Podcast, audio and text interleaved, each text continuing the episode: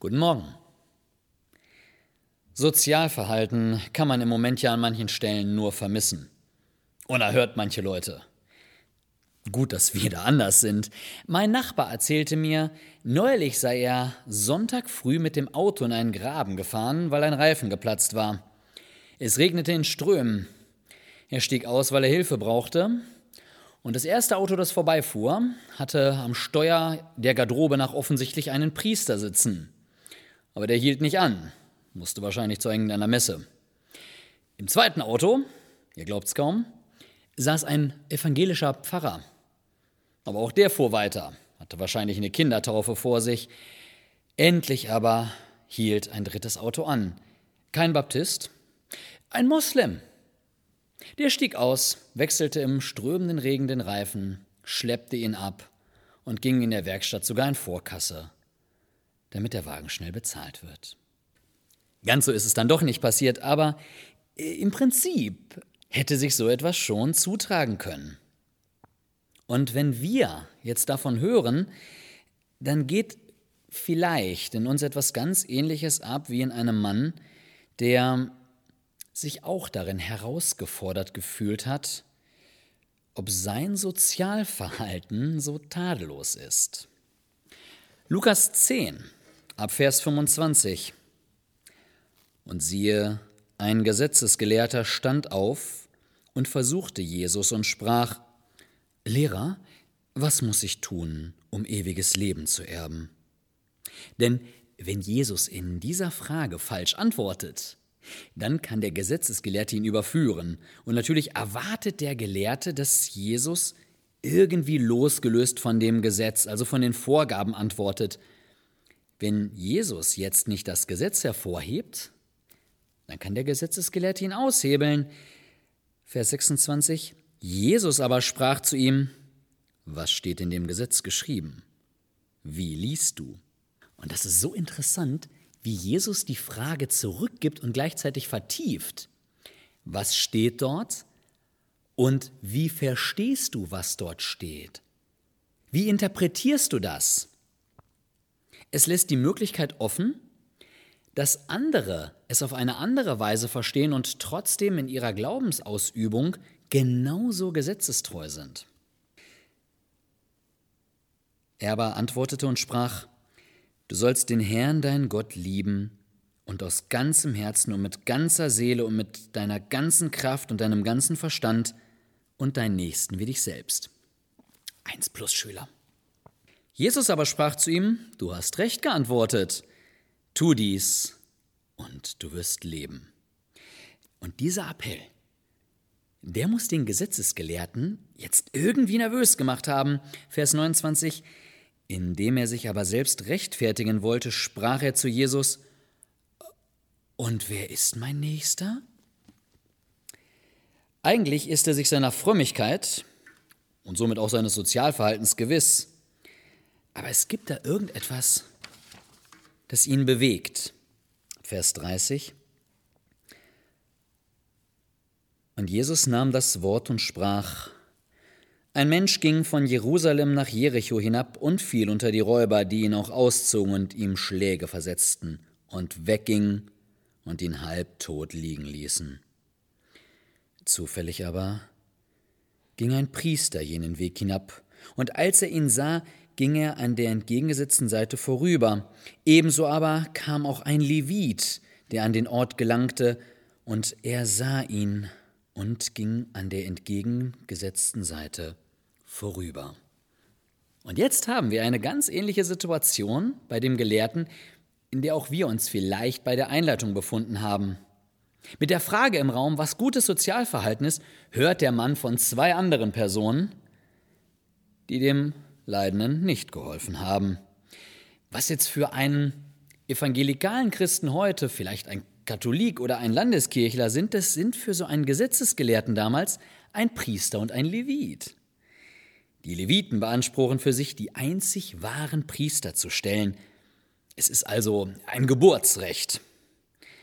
So werden die Priester und Leviten von den Juden als Experten für die Tora und die Reinheitsfragen gesehen. Und genau die machen jedoch einen Bogen um den Verletzten. Schließlich liegt er dort halb tot, was ja schon Richtung ganz tot geht. Und in dem Fall würden sich die hohen Geistlichen verunreinigen, wenn sie den Toten berühren. Sie halten also den Schein rechter Frömmigkeit hoch, aber vermeiden um ihrer äußeren Tätigkeit willen den eigentlichen Dienst am Menschen. Der Gesetzesgelehrte nun, der beruft sich nicht auf Tradition und Geburt, er hat aus eigenem Willen das Gesetz studiert. Er ist sozusagen ein Freikirchler unter den Juden, der seine Frömmigkeit damit begründet, bibeltreu, also besser toratreu zu sein. Da überrascht es ihn nicht, dass die beiden Ersten an dem armen Mann einfach vorbeigingen. Bei denen geht es ja eh nur um leere Tradition, nicht um wahren Glauben. Doch die Geschichte endet nicht so, wie er es gehofft hat. Aber ein Samariter, der auf der Reise war, kam zu ihm hin, und als er ihn sah, wurde er innerlich bewegt. Und er trat hinzu und verband seine Wunden und goss Öl und Wein darauf, und er setzte ihn auf sein eigenes Tier und führte ihn in eine Herberge und trug Sorge für ihn. Und am folgenden Morgen zog er zwei Denare heraus und gab sie dem Wirt und sprach, Trage Sorge für ihn, und was du noch dazu verwenden wirst, werde ich dir bezahlen, wenn ich zurückkomme. Ausgerechnet ein Samariter erbarmt sich über den Verletzten, und der Gesetzesgelehrte steht auf einer Seite mit denen, die nur oberflächlich fromm sind. In den Schatten und in Frage gestellt von einem, der weder durch Geburt noch durch die rechte Lehre den wahren Glauben vertritt.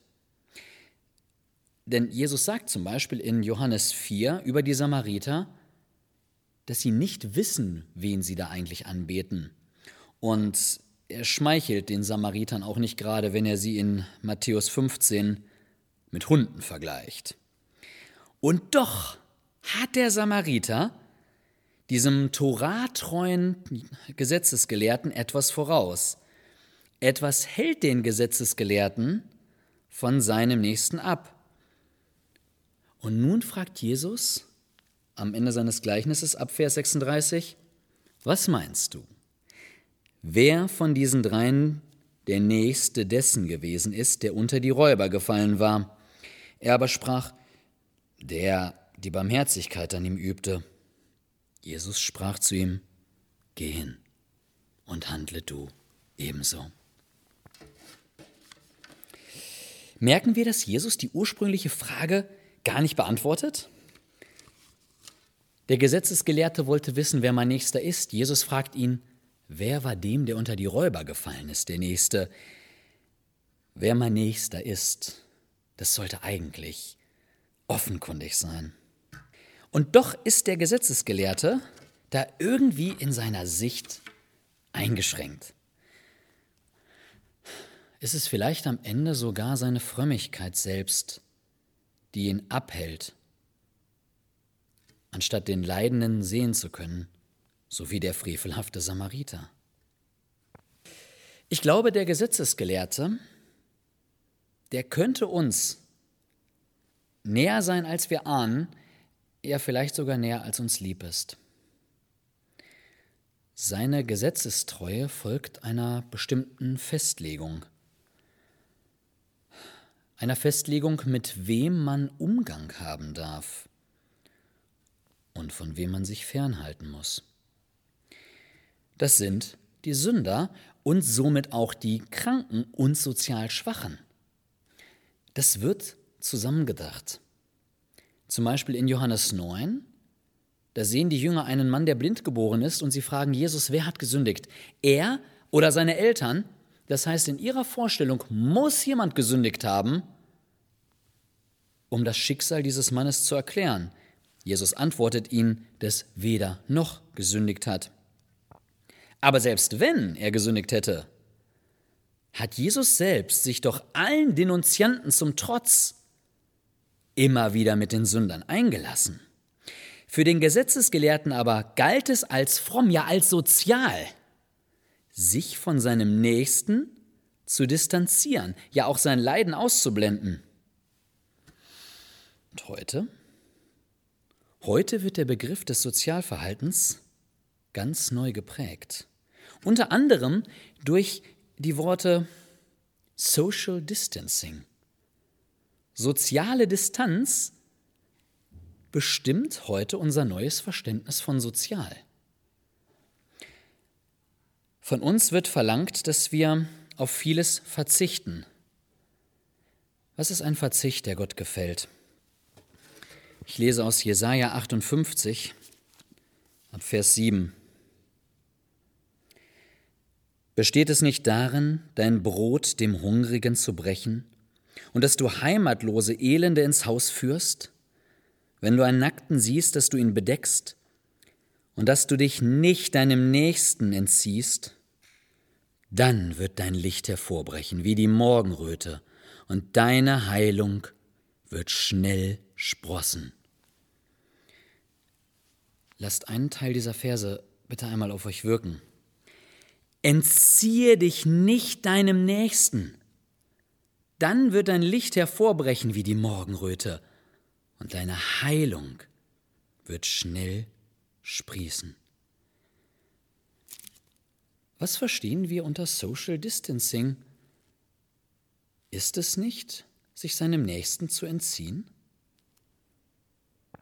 Heute in 2020 haben wir viele Menschen, die wie in dem Gleichnis unter die Räuber gefallen sind.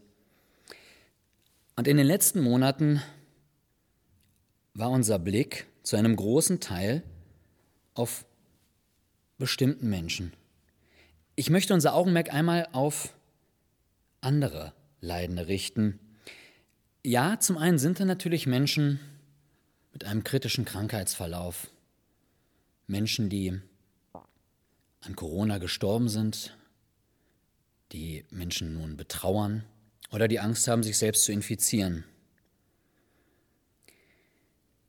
Aber da sind auch diejenigen, die in den letzten Monaten einsam waren, die man nicht gefragt hat, ob sie einsam sein wollen, sondern die man behandelt hat wie Aussätzige.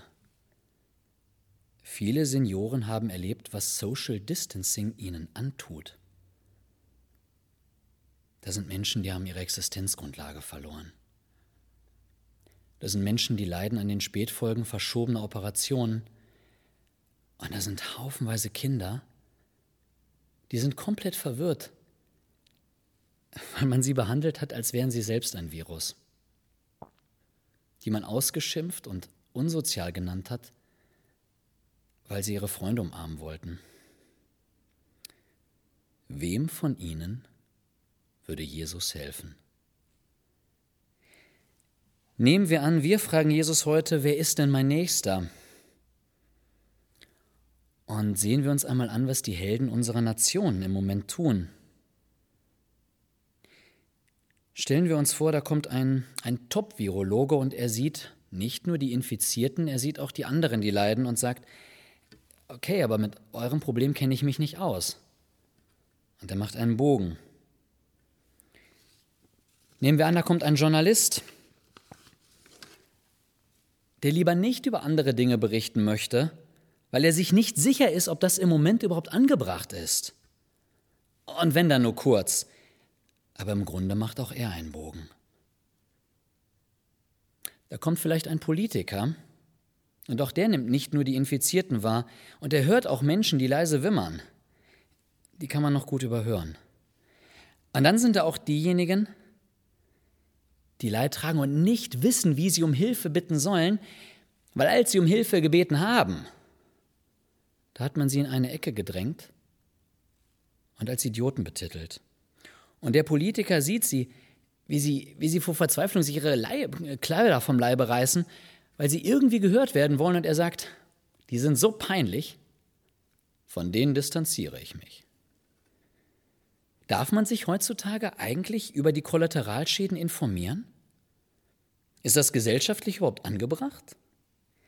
Auf der einen Seite wird die Solidarität so hoch gehalten, aber auf der anderen Seite, da wird immer wieder eine Vorentscheidung getroffen, wer im Moment leiden darf.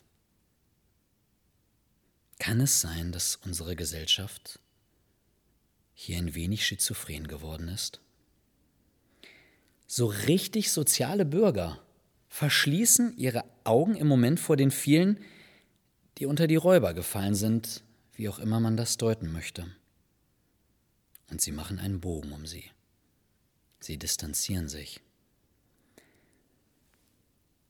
Werden wir es ihnen gleich tun? Oder werden wir der dritte Mann sein, der innerlich bewegt war?